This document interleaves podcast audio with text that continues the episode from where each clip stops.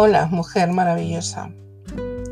¿Te ha pasado alguna vez que has visto cómo otra madre se enfadaba contigo porque con tus decisiones de crianza ella creía que la ponías en el lugar de una peor madre? Esa frase de modeladora de es que las que son como tú os creéis las madres perfectas.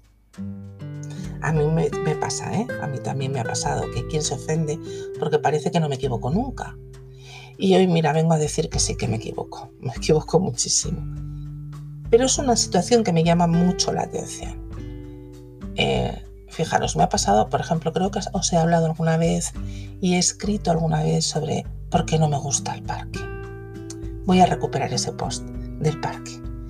Eh, por muchas razones, ahora ya no tengo hijas en edad de parque, lo cual agradezco mucho, pero no me gustaban los parques y es curioso porque me considero, me considero una persona muy sociable, una persona que socializa con facilidad además. Y sin embargo, la socialización con otras madres en el hábitat este del, parque siempre me ha resultado difícil.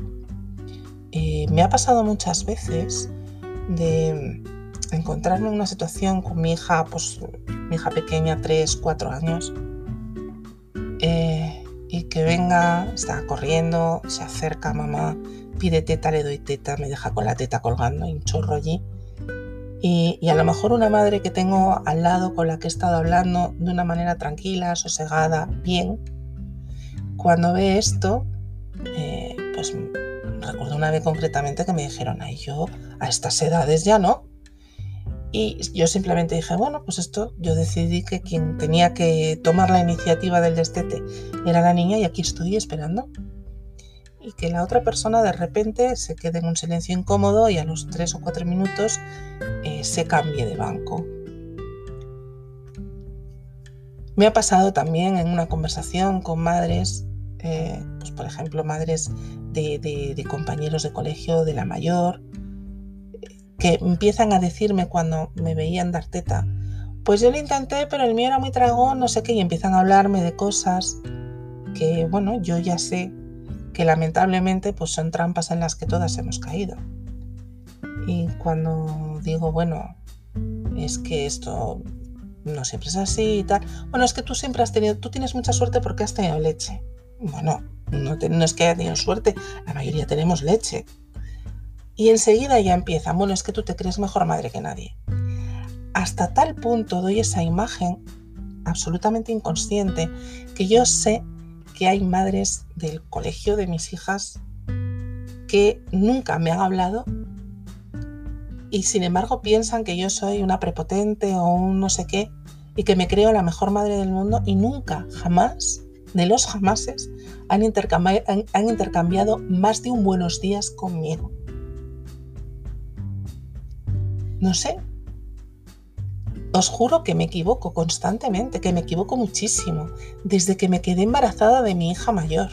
Bueno, siempre me he equivocado mucho, pero digo respecto a, los hijos. Eh, viví un primer embarazo súper medicalizado porque creí que era lo mejor. Y al final eso me causó muchísimo estrés, una bajísima autoestima como madre, infantilización total, me llenó de inseguridades y lo pagué en un parto que aunque ya he escrito todavía no lo cuento. Lo escribí, hice ese ejercicio un día hace 8 o 9 años y no he vuelto a hacerlo porque me sigue costando hablar de ese día. Cuando hay alguna mujer que siente que la sitúo en el lugar de peor madre que yo, porque yo he dado teta, primero recuerdo que a mí también me ofendía, porque esto viene de las entrañas, sino de la razón. No es que la otra persona te ofenda, es que tú te sientes mal. Yo he estado ahí, sido la ofendida. Las madres cuando amamantaban y yo no había conseguido amamantar, eh, cuando amamantaban por sí mismos no, o sea, yo ver el acto del amamantamiento no, pero ver cómo hablaban de ellos sí que me hería. Así que sé perfectamente en qué punto está la mujer que siente que la lactancia de otra pues es una especie de agresión directa a su persona. Yo también me equivoqué al confiar en las personas que me rodeaban en aquel momento. Me equivoqué mucho y solo conseguí dar tetas seis días. También he castigado a mis hijas. Hay quien se piensa que yo en mi vida he castigado a las niñas. Las he castigado. Eh, cuando digo que no las castigo y que llegué, pues yo creo que Diana tendría cuatro o cinco años, los cinco años más tendría, tenía Laura, a la conclusión de que, de que no merecía la pena castigar porque, porque es que no, no, no, conseguía aquello, no conseguía aquello que yo quería cuando castigaba. No. A veces no conseguía ni siquiera lo que no quería, o sea, no conseguía nada con el castigo. Cuando me di cuenta de que no conseguía nada, dejé de utilizarlos. También he gritado. Siendo sincera, todavía grito a mis hijas. Soy una persona gritona. Elevo mucho la voz y además tengo una voz bastante potente, incluso ahora que se me ha roto un poco.